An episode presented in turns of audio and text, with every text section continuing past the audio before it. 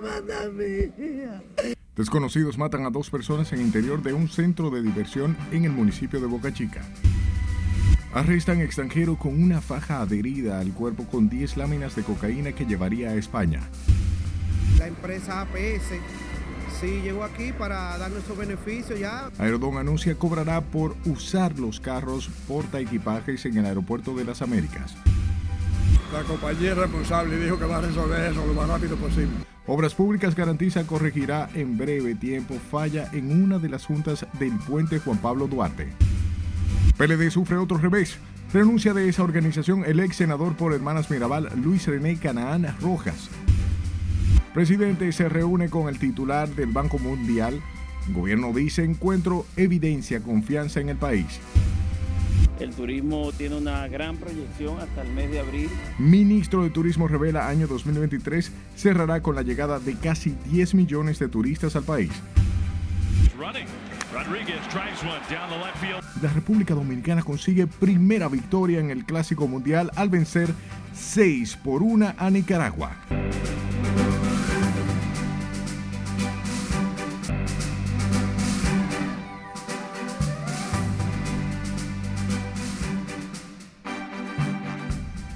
Buenas noches, hora de informarse. Bienvenidos a esta su emisión estelar. Como siempre, para mí es un placer llevarles información. De inmediato comenzamos y lo hacemos en el municipio de Boca Chica. La violencia social sigue dejando luto y secuelas.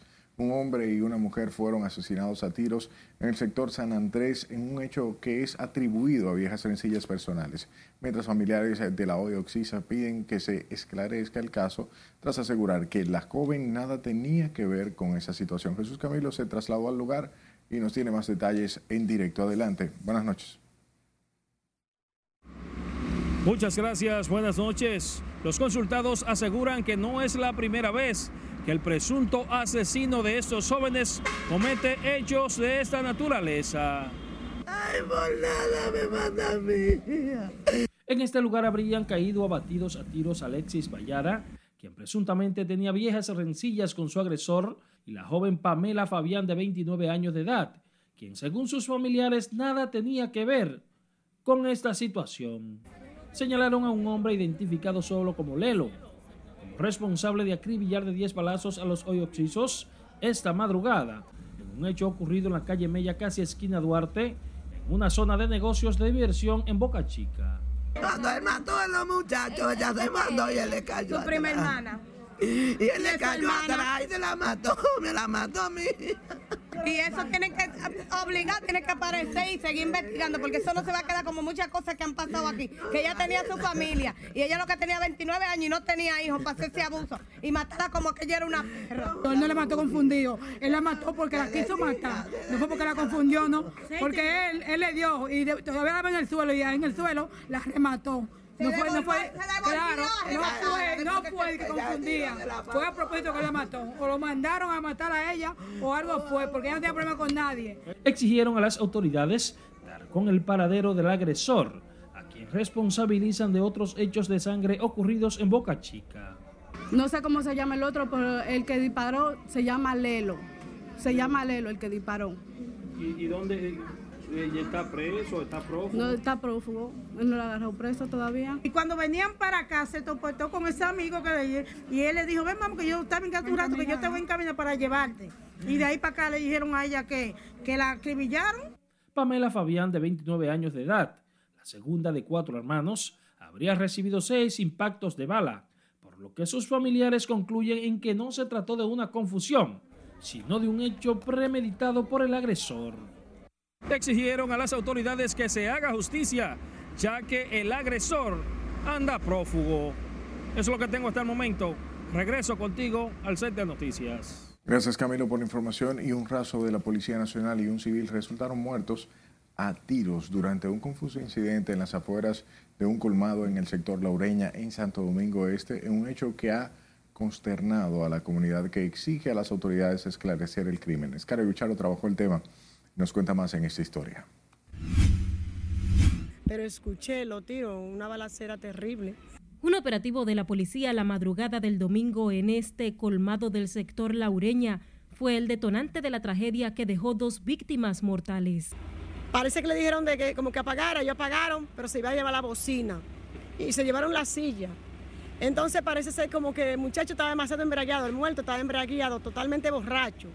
Uno de los policías, el muerto, el policía muerto, lo esposó el muchacho al junto de él.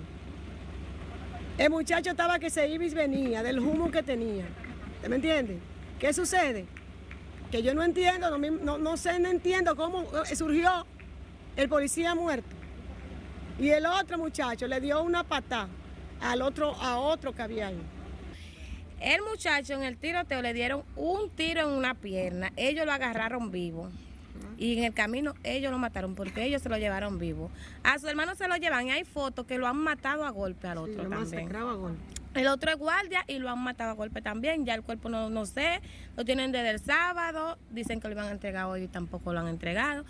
Los hombres que resultaron muertos a causa de varios impactos de bala fueron identificados como el raso de la policía Manuel Hidalgo Tejeda, de 22 años, y el civil Raylin Valdés Valdés, de la misma edad. A las 11 y 20 pasó eso, que esos muchachos estaban ahí bebiendo de temprano. Ellos dos. Su padre agotado, que estaba borracho también, pues su papá es gallero y rifa en un verifón que se busca la comida sanamente.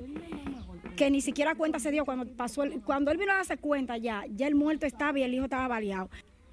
Y como dice que mataron al policía, creo yo, en mi entender, eso hay que hacer una prueba balística para saber de qué alma vino la muerte del militar. Los residentes en el sector sostienen que el hecho ocurrió cuando un grupo compartía en el colmado Bulili y desmienten que sus vecinos hayan atacado a los integrantes de la patrulla. En tanto, la Policía Nacional investiga las circunstancias en que ocurrió el hecho.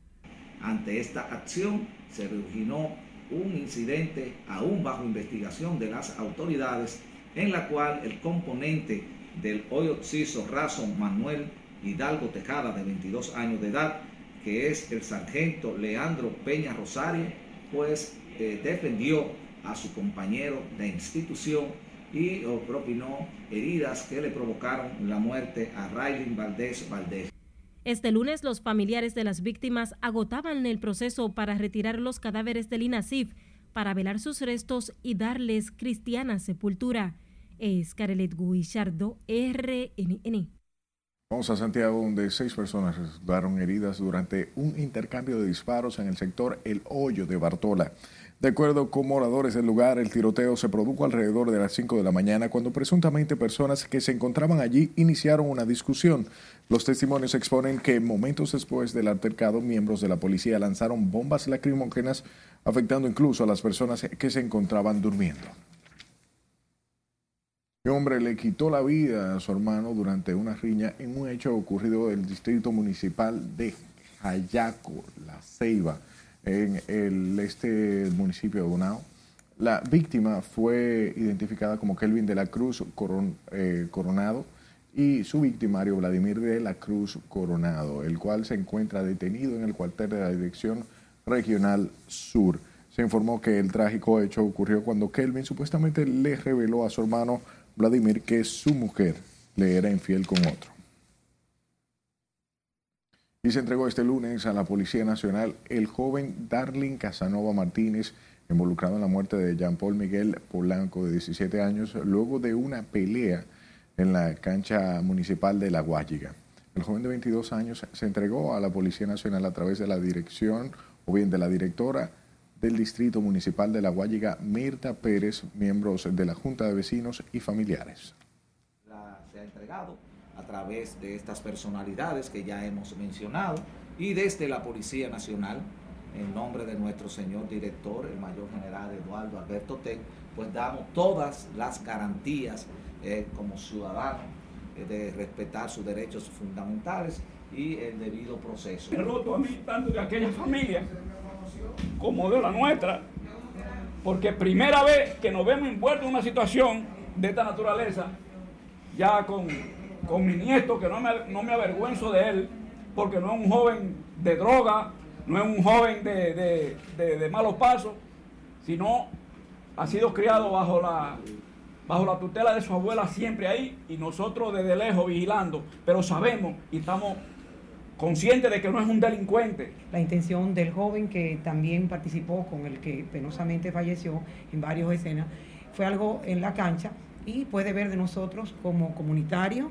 eh, dar la cara en ese sentido y como la familia así lo ha pedido y como lo decía el joven eh, nunca tuvo fue, nunca fue la intención pero desde aquí nosotros pues al igual como nos explicaba el comandante pues la policía pues va a ayudar a que esto sea la entrega como manda la ley por versiones, la riña se produjo debido a que el menor le cantó una falta al mayor durante un juego de baloncesto. El joven de 22 será entregado al Ministerio Público para que se le conozcan medidas de coerción. Hablamos de la Oficina de Atención Permanente de Santiago que aplazó por cuarta ocasión la medida de coerción contra tres hombres implicados en la muerte del abogado Freddy Manuel Zarzuela, cuyo cuerpo sin vida fue encontrado dentro de un saco en el sector la Delgada de Santiago en febrero pasado. La jueza Kimberly Tatis Sosa tomó la decisión de aplazar la medida para que uno de los implicados sea asistido por un abogado de oficio, ya que el que tenía abandonó el caso.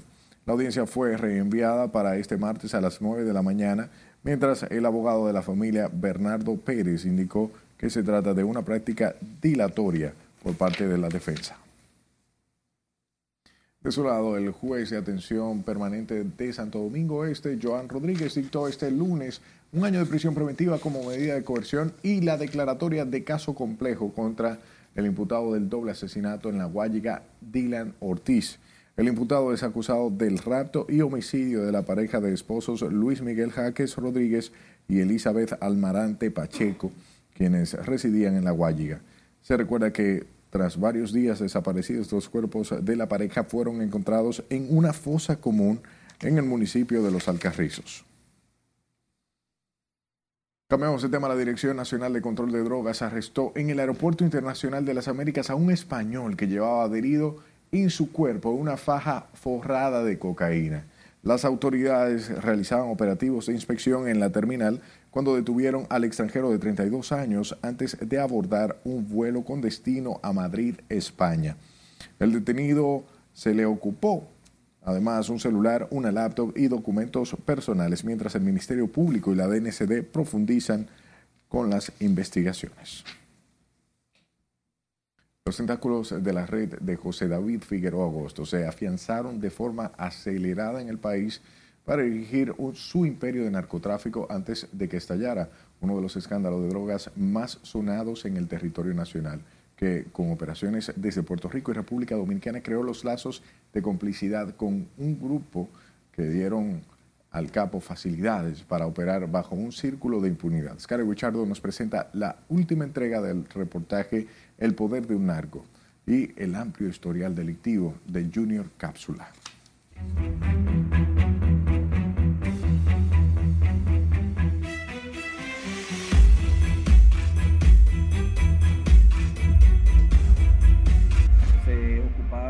sin número de kilos de droga. Cuando José David Figueroa Agosto instaló en República Dominicana su Organización Internacional de Lavado de Dinero a través del narcotráfico, utilizó varias identidades falsas para operar fuera del radar de las autoridades. José Figueroa Agosto era un camaleón dentro del mundo del narcotráfico. El líder de la red criminal se movía con identidades dominicanas bajo el nombre de Felipe Rodríguez de la Rosa, Ramón Sánchez, Ángel Rosa Rivera y Cristian Almonte. Una vez radicado en Santo Domingo y tras escapar de su natal Puerto Rico, Junior Cápsula, como se apodaba a José David Figueroa Agosto, se sumó a los criminales que figuraban en la red del también narcotraficante Wilfredo Andújar Guzmán, alias Wilfredo el Amarillo. Figueroa Agosto y el capo dominicano Andújar Guzmán uno de los más buscados por las autoridades de Estados Unidos debido a su red de crimen organizado y venta de narcóticos, tenían vínculos directos hasta que el amarillo fue capturado en septiembre del 2021 y su posterior extradición al suelo estadounidense. Durante los 10 años que permaneció de forma clandestina en República Dominicana, Figueroa Agosto creó una red de contactos y tráfico de influencias en diferentes estamentos que le permitió a él y su banda incrementar las actividades del narcotráfico sin ser descubiertos, perseguidos ni capturados por las autoridades. Aunque sea serpiente de siete cabezas, nosotros sacamos siete cuchillos para cortar esas cabezas y eso es lo que estamos haciendo. El boricua tenía grandes socios que contribuían con las actividades ilícitas para llevar cocaína desde República Dominicana hacia Estados Unidos. Uno de ellos era el dominicano Yubel Enrique Méndez Méndez, alias Oreganito, extraditado a Estados Unidos en el 2010, acusado de tráfico de drogas. Yo no tengo ni con qué pagar la nómina de mi empresa. Elvin Torres Estrada, mejor conocido como El Muñecón, era socio directo de José David Figueroa Agosto. El hombre se declaró culpable de cargos de conspiración de narcotráfico, entre estos intentar distribuir sustancias controladas desde República Dominicana entre 2005 a 2009. Tenía mucha droga, tenía kilos. Convertí en un narcotraficante que tenía una doble vida. De acuerdo con las acusaciones de las autoridades, también formaba parte de la red de socios del capo boricua, Ramón Antonio del Rosario Puente, alias Toño Leña, quien organizaba y coordinaba la transportación de grandes cantidades de narcóticos desde Sudamérica. No conozco a ese hombre, te lo he dicho siempre. Pero a ti se te vincula con él. Bueno, pero está bien, entonces usted me está, acusando. Usted no, no, no. Bueno, pues cuestionenlo a ellos, porque ellos no le han presentado al país una prueba mía con relación con ese hombre. ¿Tú le temes a la extradición? Yo no le temo a nada. ¿A quién están conmigo que te han llevado para allá? Se lo comen allá la gente. José David Figueroa Agosto tenía en República Dominicana un grupo de sicarios que utilizaba a su antojo para deshacerse de cualquiera que representara algún peligro para su organización. Están hablando de que me van a dar un tiro para decir que nosotros nos vamos a fugar, para ponernos a bobo. Entonces ahorita parezco yo lisiado para llevarnos a todos para la cárcel de Higüey. El mismo estaba integrado por Gian Enrique Rojas Matos, Ricardo Pérez Mateo, Winston Rodríguez Tavares, Diomedes de Moya Durán y otros tres hombres que se comunicaban con el capo para coordinar las ejecuciones a quemarropa.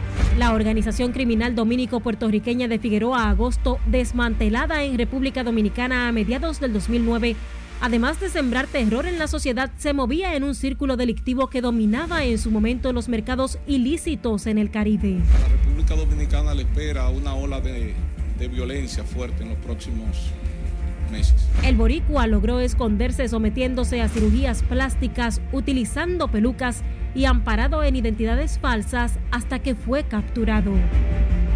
El ex convicto también promovía en su red orgías que utilizaba para buscar conexiones y obtener facilidades que le permitían blanquear dinero para adquirir las propiedades en las que se interesaba. El líder de la estructura de tráfico de drogas fue apresado el 17 de julio del 2010 y liberado en marzo del 2020 tras cumplir una condena de 10 años en Estados Unidos que fue reducida después de un segundo acuerdo de delación y entrega de bienes con las autoridades estadounidenses, con el cual el capo se declaró culpable de liderar la organización de narcotraficantes en 2012. Con una nueva identidad, Figueroa Agosto no tiene impedimento de entrada a la República Dominicana y existe el temor de que haya regresado al suelo criollo para retomar sus operaciones de narcotráfico. Es Carelet Guillardo, RNN.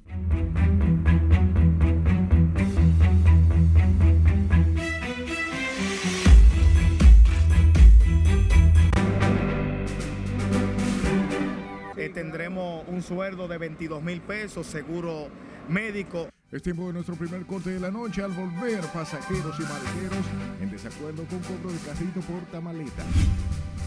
Hasta la visión del país en términos municipales. Además, directora de ética asegura gobierno está enfocado en mejorar ayuntamientos.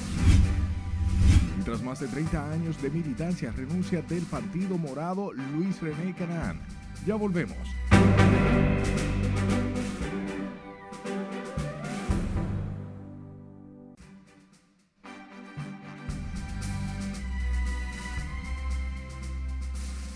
Estados Unidos condena a cadena perpetua a terrorista que mató a ocho personas en el 2017, mientras que España desarticula una estructura de narcotráfico internacional que introducía cocaína desde República Dominicana. Lencia Alcántara nos tiene más detalles en el resumen de las internacionales. El terrorista uzbeco Saifuyo Saipov cumplirá cadena perpetua por la muerte de ocho personas, cinco de ellos argentinos en 2017 en Nueva York, y por su colaboración con el grupo terrorista del Estado Islámico, después de que el jurado no lograra la unanimidad para condenarlo a muerte, según anunció la Fiscalía en un comunicado. Saipov fue declarado culpable a fines de enero por la muerte de ocho personas, a las que invistió con un camión en un carril para bicicletas en Manhattan el 31 de octubre del 2017. La policía española detuvo a nueve narcotraficantes que actuaban en Madrid y localidades próximas y se ha incautado de 82 kilos de cocaína procedentes de República Dominicana. La banda se dedicaba al pequeño y mediano tráfico de drogas, principalmente a chis, marihuana y cocaína, y había introducido en España una gran cantidad de coca a través del puerto español de Málaga. El presidente de México, Andrés Manuel López Obrador, afirmó este lunes que México es un país más seguro que Estados Unidos. Los comentarios del presidente se produjeron después del secuestro de cuatro estadounidenses, dos de ellos murieron, que viajaban a la ciudad fronteriza mexicana de Matamoros, y la noticia de la desaparición de tres mujeres tras cruzar la frontera entre Estados Unidos y México hace dos semanas. El presidente de Estados Unidos, Joe Biden, mandó un mensaje de tranquilidad este lunes a los estadounidenses al recalcar que el sistema bancario del país es seguro y asegura a los clientes de dos bancos que tendrán sus depósitos. El CBB, con sede en California, anunció que iba a buscar una ampliación del capital para tratar de hacer frente a dificultades financieras que le habrían llevado a deshacerse de inversiones por valor de unos 21 mil millones de dólares, con una pérdida de 1.800 millones de dólares. El gobierno peruano declaró este lunes el estado de emergencia en 18 distritos de Lima y 4 de la vecina Callao por un plazo de 60 días para atender en forma inmediata las inundaciones y el riesgo de daños por las intensas lluvias pronosticadas por el ciclón Yaku. La cifra confirmada de civiles víctimas de la guerra lanzada por Rusia en Ucrania entre muertos y heridos es de 21.965, señaló hoy la Oficina de Naciones Unidas para los Derechos Humanos. Los civiles fallecidos fueron 8.231, mientras que los heridos se elevan a 13.734 entre la población no militar. La delegación rusa reunida en Ginebra con representantes de las Naciones Unidas para negociar una ampliación de la iniciativa del cereal del Mar Negro, ofreció hoy ampliar solo a dos meses este acuerdo para la explotación de granos y fertilizantes ruso y ucraniano a partir del día 18, fecha que marcaba su expiración. Las demandas de Rusia incluyen el desbloqueo de pagos bancarios, de medios de transporte y de la logística que se requieren en sus exportaciones, incluidas las del amoníaco, materia prima indispensable para la fabricación de los fertilizantes. La ONU dijo hoy que la exportación de cereales de Ucrania es crucial para la seguridad alimentaria mundial en reacción a la decisión de Rusia de extender por dos meses un acuerdo que permite justamente la salida de estos alimentos por un corredor seguro en el Mar Negro. En el resumen de las internacionales, Lenzi Alcántara, RNN. Continuamos con informaciones locales ante la disposición de cobrar una cuota por el uso de portaequipajes. Viajeros y maleteros del Aeropuerto Internacional de las Américas mantienen posiciones distintas en torno a la medida que entraría en vigencia a partir del próximo 15 de abril. Jesús Camilo tiene las reacciones de la gente en este reporte. Los propios maleteros del Aeropuerto Las Américas, José Francisco Peña Gómez, aseguran que la medida contribuye a organizar ese sector y proporcionarles mejores beneficios para su bienestar laboral. Muchísimo beneficio, gracias a Dios, mi amigo aquí lo sabe.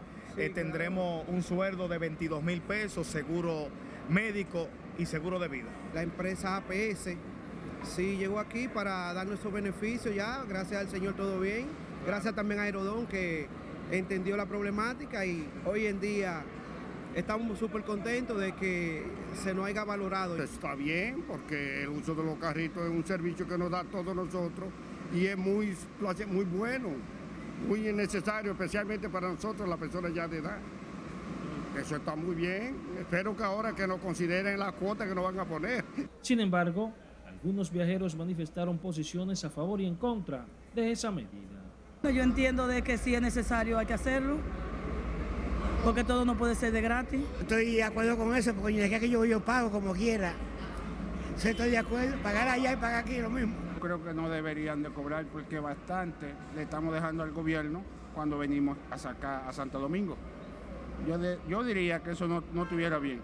La medida fue adoptada por Aeropuertos Dominicanos Siglo XXI Aerodón, tras llegar a un acuerdo con maleteros del Aeropuerto Las Américas y será aplicada a partir del 15 de abril, cuando comenzarán a cobrarse 150 pesos como tarifa por el uso de carritos portaequipajes.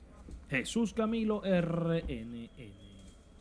Hablamos de la Asociación Dominicana de Profesores que piqueteó este lunes las instalaciones del Ministerio de Hacienda como método de lucha en defensa de los pensionados y jubilados, quienes exigen mejores condiciones de vida. Con más detalles, Laura Lamar. Los profesores jubilados y pensionados volvieron a las calles, esta vez en reclamo de aumento salarial, seguro médico y otras reivindicaciones, advirtiendo que este es solo el inicio de su plan de lucha. Con pancartas en mano y bajo consignas, los maestros demandaron pensiones mínimas de 50 mil pesos para sus afiliados que por razones de salud, edad y otros motivos han tenido que abandonar las aulas.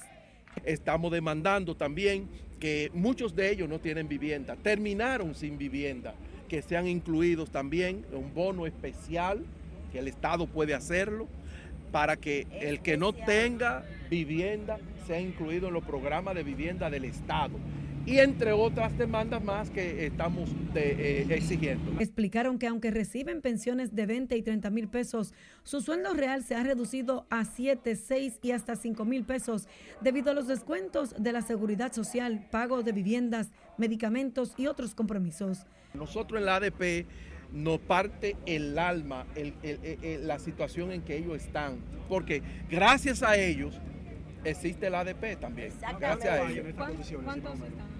Todo, todo, todo, todo. Nosotros somos 33 mil eh, jubilados y pensionados y nosotros estimamos, sí, nosotros estimamos que probablemente un 5% esté en condiciones aceptables, mejorcita. Aunque esta manifestación no afectó la docencia, los profesores amenazan con suspender la clase en todo el país. La ADP anunció también una marcha nacional hacia el Congreso el martes 21 y advierten que de no tener respuesta de las autoridades se verán obligados a llevar sus reclamos hacia el Palacio Presidencial. Laurila Mar, RNN. Hablamos del Consejo Nacional de la Empresa Privada y la Asociación de Industrias de la República Dominicana, quienes afirmaron que el aumento salarial de un 19% es el que permitiría la inflación, el que permitía más bien la inflación y la capacidad del sector privado. Con estos detalles, Nelson Mateo. Es la primera vez que se llega a un consenso donde no hay ningún tipo de protesta de parte del sector sindical. Industriales y empresarios salieron en defensa del reajuste salarial acordado con los trabajadores para el sector privado no sectorizado. En esta ocasión se ha hecho algo eh, histórico en el sentido de que por primera vez se hace una revisión antes de los dos años y tomando en cuenta también que la coyuntura eh, global, mundial, económica, es de desaceleración, que aunque nuestra economía dentro de ese contexto eh, se está comportando de una manera satisfactoria, no escapamos a esa realidad. Los hombres de negocios afirmaron que ese 19% al sector privado viene a compensar los embates de los altos precios y su inflación. Por ende, este aumento constituye un esfuerzo importantísimo del sector privado para compensar la, la, inflación, para hacerlo antes de tiempo y para además eh, incluir eh, un porcentaje adicional sobre la inflación del próximo año. El presidente de los industriales, Julio Brache, dijo que este reajuste fue producto de un consenso absoluto entre patrones y trabajadores que se realiza antes de los dos años, impensando en la inflación proyectada del 2024. Es que nosotros de ninguna manera queríamos hacer y crear una distorsión que crease más inflación de lo que hay en el momento. El gobernador del Banco Central ha hecho grandes esfuerzos y el gobierno del presidente Abinader por controlar la inflación. Un aumento desproporcionado más allá quizás de lo que se hizo, podría traer una consecuencia, lo que llamamos una bola de nieve o un círculo vicioso, donde hubiese que aumentar el, precio de los alimentos, el precio de la canasta básica de nuevo y entonces tener que volver a hacer otro aumento salarial. Los altos ejecutivos empresariales y de la Asociación de Industrias visitaron este lunes al presidente del Senado, Eduardo Estrella, a quien informaron sobre los preparativos de la cumbre empresarial que realizarán en el país previo a la de jefe de estados y de gobierno los días 24 y 25 de marzo, también en República Dominicana. Nelson Mateo, RNN. Hablamos de la directora de Ética e Integridad Gubernamental, doña Milagros Ortiz Bosch, quien aseguró este lunes que el gobierno no solo se ha enfocado en mejorar la capacidad de los ayuntamientos, esto a ser cuestionadas sobre las denuncias de la oposición de que se están comprando a los alcaldes para que cambien de partido de gobierno. Ortiz Bosch explicaba que la justicia tiene libertad para proceder y aseguró que en este gobierno hay garantía de cumplimiento de los procesos de la noticia del, del, caso no fue comprar a nadie, sino mejorar en el país hasta la visión del país en términos municipales y hacerle una lógica que si otros lo hubieran hecho antes, el presidente no hubiera tenido que hacerlo. El, presidente, el, el, gobierno vivió época de, de, de bonanza increíble, de recursos increíbles. Ahí están. Lo que pasa es que a veces la gente cree que el otro está haciendo lo que él hizo. Doña Milagros Ortiz Bosch habló en estos términos luego de dejar iniciado el curso integrado de gestión en las normas ISO 31000 de gestión de riesgos, ISO 37001 del sistema de gestión antisoborno e ISO 37301 sobre el sistema de gestión de compliancia, dirigido a las comisiones de integridad gubernamental y cumplimiento normativo y oficiales de integridad gubernamental. Por otro lado, el Partido de la Liberación Dominicana en la provincia Hermanas Mirabal acaba de sufrir otro revés con la renuncia irrevocable del ex senador Luis René Canaán Rojas. De acuerdo a una carta enviada a esa organización, el ex legislador asegura que tomó la decisión luego de un largo proceso de reflexión donde llegó a la conclusión de que el PLD ha desaparecido la democracia y la participación en el mismo. Canaán Rojas advierte que este comportamiento está afectando de manera directa los liderazgos locales sin importar sus consecuencias. Será un hospital modelo, ustedes lo están viendo. Vamos a otra pausa comercial. Al regreso, detalles del recorrido de la vicepresidenta de la República en la provincia de Duarte. Así como va, no dura seis meses más. Ministerio de Obras Públicas anuncia nueva reparación en Puente Duarte tras deterioro de juntas. La ingesta de alcohol, control de velocidad y accidentes de tránsito siguen siendo la causa de las principales muertes en el país. Esta es la emisión estelar de Noticias RNN.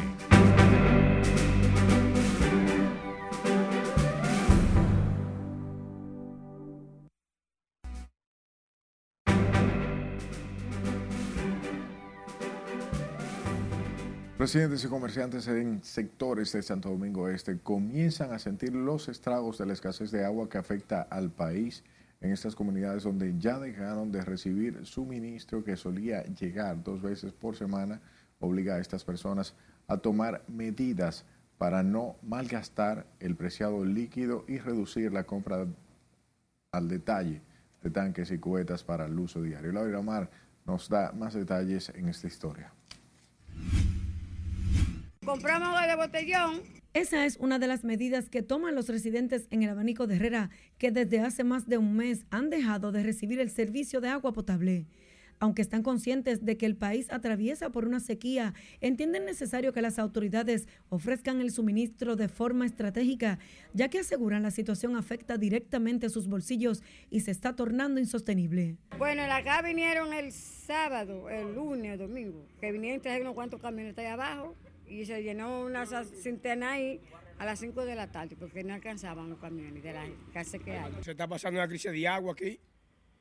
Ya te sabes, tenemos 22 días sin agua aquí en el barrio, esperando que manden el agua comprando camiones de agua no hay para comprar, no hay para comer, ya se puede para, para comprar agua. Para poder conseguir el agua y resolver sus necesidades cotidianas, muchos tienen que adquirir tanques a 100 pesos y cubetas de 5 galones a 10 pesos, lo que mantiene desesperados a quienes se ven obligados a comprar el líquido desde las últimas semanas. Los tubos desconectados, porque si no llega, ¿cómo? ¿Qué se va a conectar?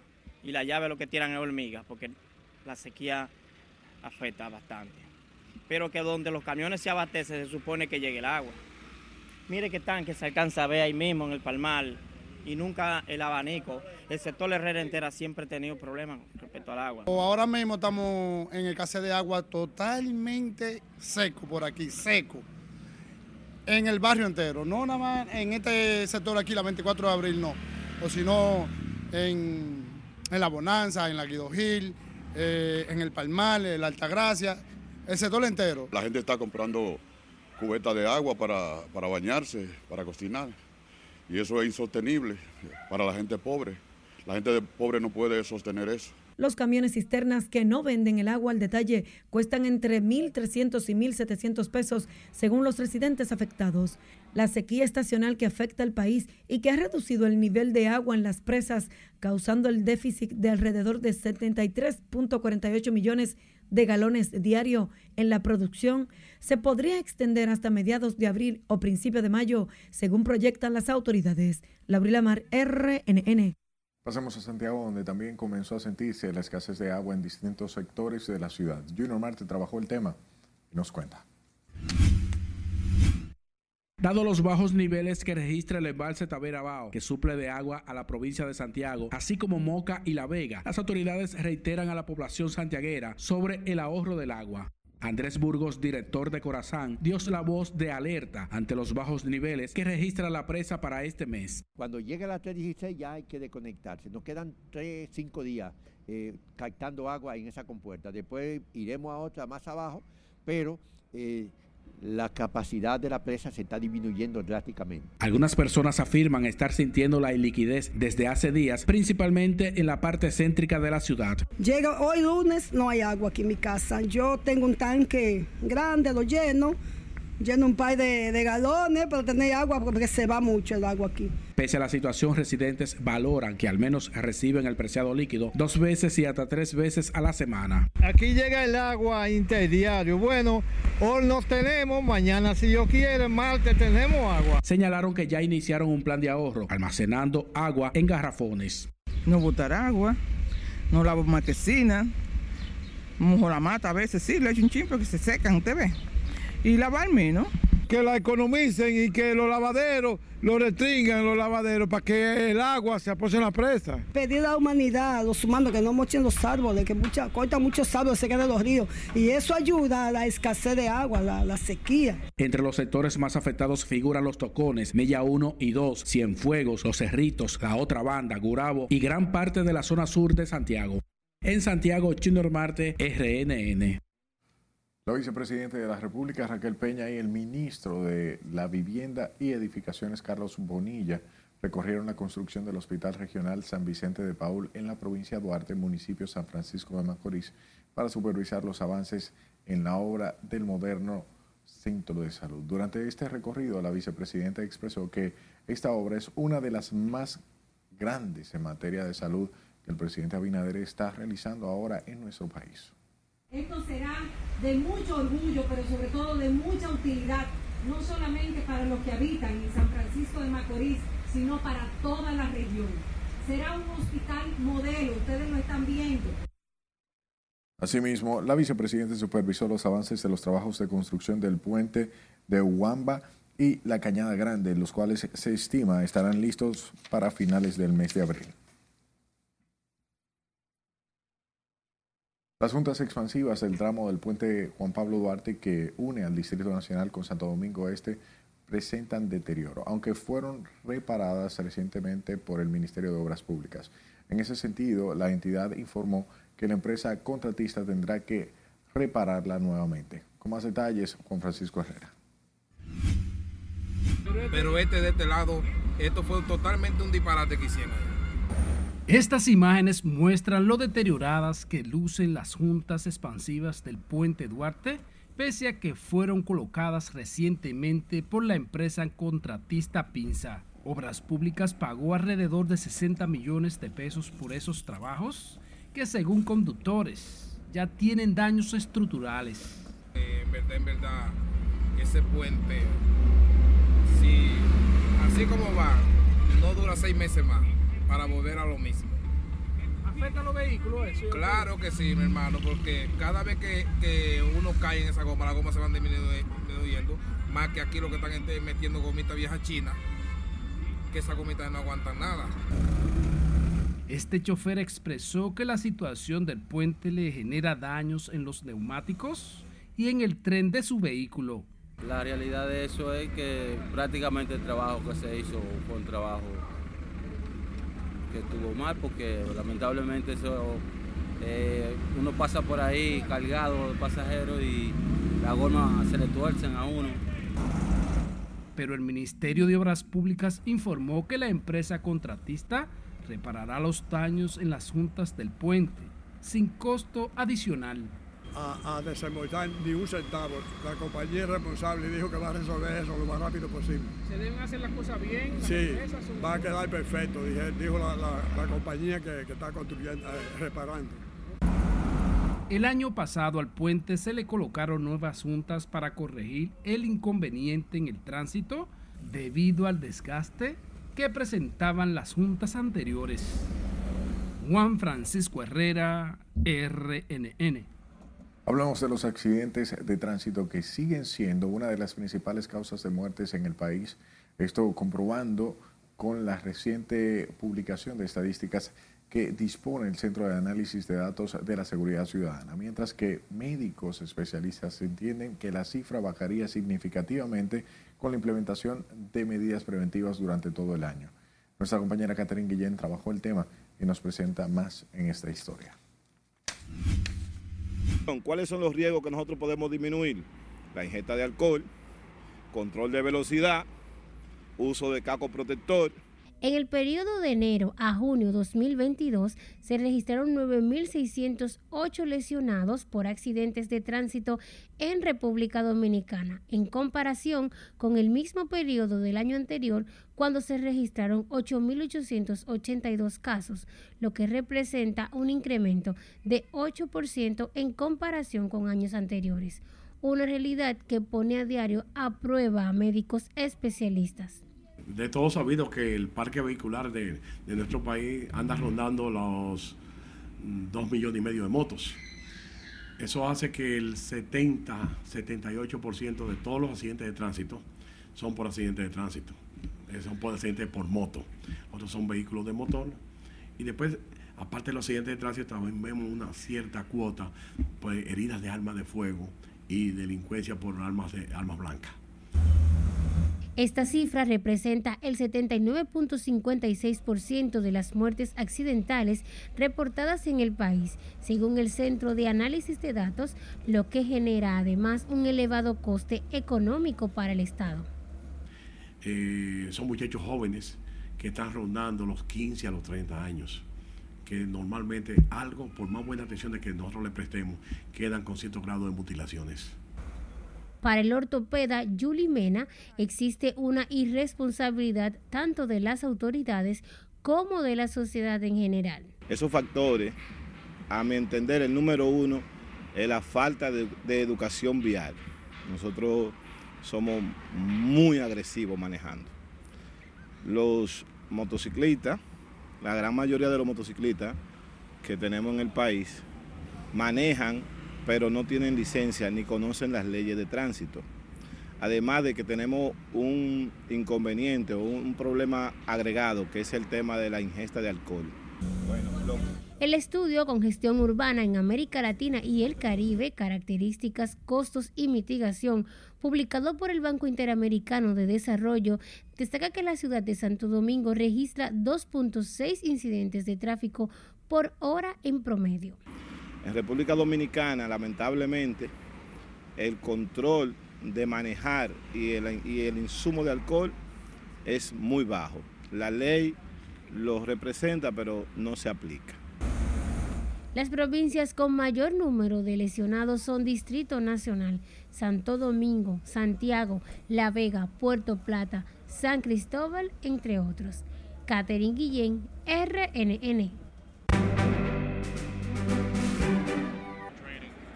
Es momento de nuestro último corte de la noche. Al volver, República Dominicana gana su primera victoria en el clásico. Tiene muy buenas expectativas y va creciendo de manera fuerte. Ministerio de Turismo podría recibir más de 7.8 millones de turistas este año. Y nace Catleya, la hija de Yailin y Anuel. Ya regresamos.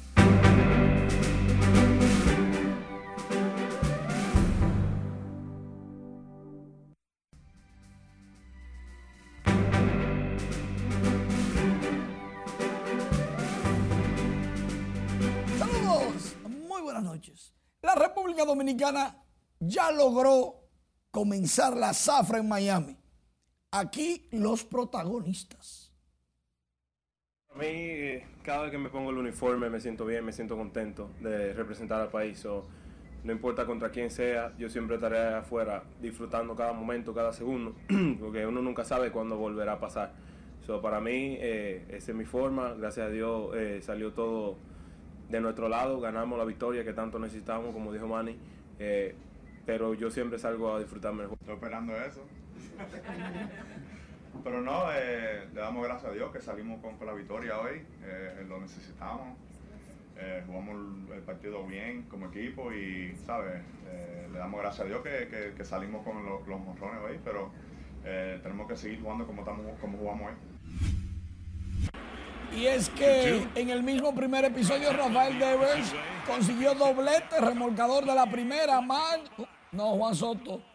Juan Soto anotó y le estaban diciendo no corra tanto, ten cuidado con la pantorrilla. Juan Soto no le para eso. Luego en el sexto conectó cuadrangular, soberbio de 401 pies.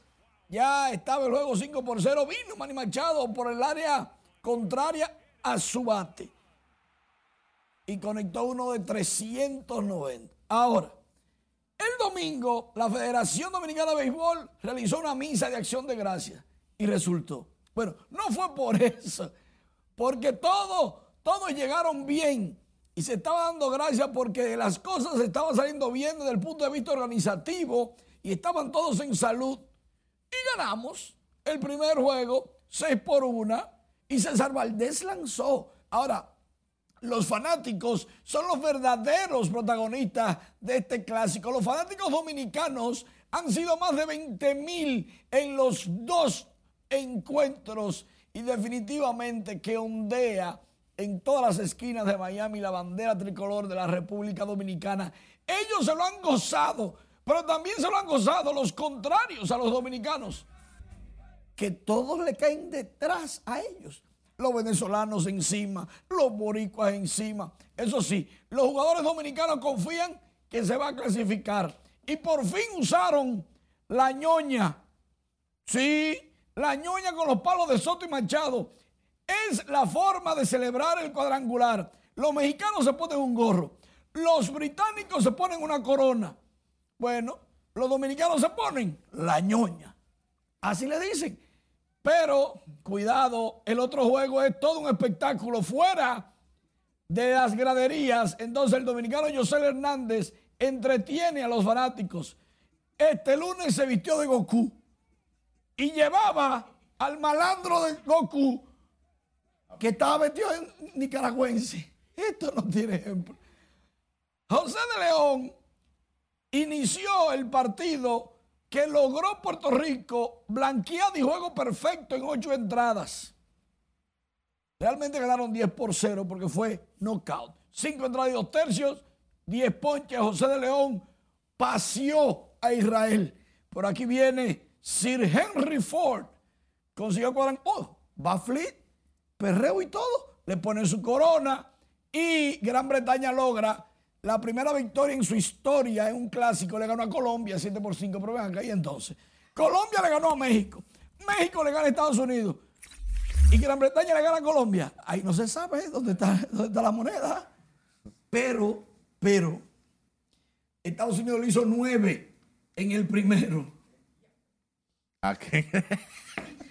Nueve carreras en el primero a Canadá y está nueve por uno en el segundo.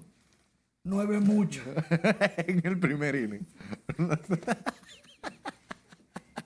El que sabe pelota sabe qué significa eso. Hablemos del establecimiento comercial habanero, situado en la avenida Lope de Vega, quienes pidieron disculpas públicamente en sus redes sociales por el incidente en el que fue impedida la entrada del pelotero Brenger Bell por presuntamente andar mal vestido y su apariencia física. La acción provocó una cadena de apoyo para George Brenger Bell por la vergüenza que generó el trance y el repudio al establecimiento. Brenger Bell es jugador de béisbol profesional, actor, hijo del estelar Grandes Ligas dominicano George Bell. Hablamos del Ministerio de Turismo que reiteró hoy que según las proyecciones de este año el país recibirá visitas de 7.8 millones de turistas vía aérea y unos 2.9 de visitantes a través de cruceros. David Collado explicaba en ese sentido que el sector turismo fue el que más creció en el mes de enero con un incremento de dos dígitos conforme a las estadísticas del Banco Central. El turismo tiene una gran proyección hasta el mes de abril y ya todo lo que ustedes han visto es que estamos preparando el, el verano y el próximo invierno ya, porque este invierno que termina en abril tiene muy buenas expectativas y va creciendo de manera fuerte. Los retos que tenemos es seguir mejorando la conectividad aérea, por eso estuvimos en Anato, en Colombia, por eso estuvimos ahora eh, recientemente en Berlín, donde tuvimos acuerdo con la línea Cóndor y la gran noticia es que Cóndor va a asumir parte de las rutas que tenía Air France. Fue abordado por periodistas previo al inicio de la edición de este año del Latin American Fashion Summit, evento que se desarrolla con el formato denominado Raíces hasta el próximo 15 de marzo en la fortaleza Osama. El mismo contará con paneles liderados por líderes de la industria y profesionales en la industria de la moda. Empleados del área de servicios del Banco de Reservas entregaron una placa de reconocimiento al administrador de la entidad, Samuel Pereira, resaltando la labor del funcionario y su apoyo a favor de los colaboradores de ese departamento. Al recibir el certificado, el administrador de Banreservas aseguró que es el mejor regalo que ha recibido en los últimos meses. Es el soporte de esta institución. Pero en el caso de ustedes, que yo veía, que nosotros como institución veíamos de que anteriormente, tal vez no, se le tomaba en cuenta tal vez, de la manera como ustedes se lo merecen ustedes. Eh, para mí de verdad es, de verdad el mejor reconocimiento que yo, que yo he recibido y el que más orgulloso me siento. Y lo voy a poner aquí gracias, en gracias, oficina. Gracias, gracias, gracias. Queremos decirle que además ese pequeño obsequio, ese reconocimiento, no es lo que usted se merece. Usted digno y merece de algo más. Los colaboradores del Banco de Reservas calificaron de más que merecido el reconocimiento otorgado a Samuel Pereira, administrador general del Banco de Reservas.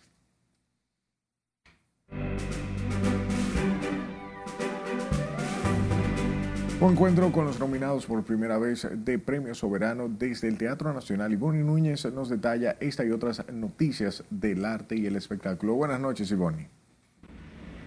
Muy buenas noches, tal y como adelantas, me encuentro conociendo los detalles en la reunión que ha realizado Acroarte, conociendo a los nominados por primera vez en Premio Soberano 2023. Conozcamos más detalles y de quién se trata. Estrenándose en el galardón, los nominados presentes contaron sus experiencias en torno al debut en la premiación. Entre los asistentes al encuentro correspondiente a diferentes renglones participaron en el conversatorio Diane Lapechao, Diego Yar, Manerra, Cristian Alexis, Starling Ramírez, Badir, Ángel Dior, El Pío, entre otros. Búscate lo y te mueve nadie, tiene que gustarle mi actitud. También Acroarte dio a conocer que el urbano El Alfa tendrá a su cargo uno de los segmentos musicales de la noche más esperada por los dominicanos este 22 de marzo en el Teatro Nacional, con la plataforma más importante que enaltece al arte y la cultura dominicana, Premio Soberano. A tempranas horas de este lunes, el cantante Anuel confirmó que su hija Catleya, junto a la también cantante dominicana Yailin, la más viral, ya nació. El intérprete de Más Rica que ayer ofreció las declaraciones en uno de los partidos del Clásico Mundial de Béisbol. En esta misma línea, Yailin más adelante compartió las primeras fotografías de su parto, donde se percibe a la pequeña Catleya con su rostro oculto con una flor llamada con su mismo nombre y al padre de la bebé.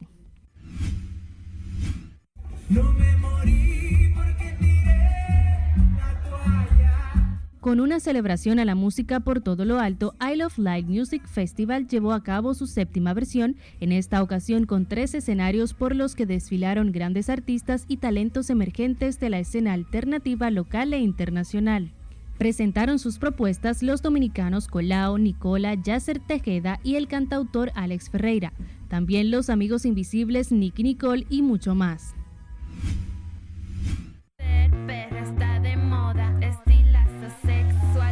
El icónico Festival de Música Lola Palosa dio a conocer su line-up oficial a través de su cuenta de Instagram, en donde se confirma la participación de la controversial cantante dominicana Toquisha con dos presentaciones estelares.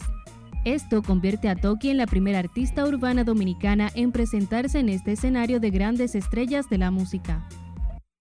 Y en este festival que participará Tokisha estarán también grandes artistas como Drake, Rosalía o Billie Eilish. Hasta aquí diversión, que tengan un feliz resto de la noche. Muchas gracias Ivonne por estas informaciones y las gracias también a usted por su atención. Pase buenas noches.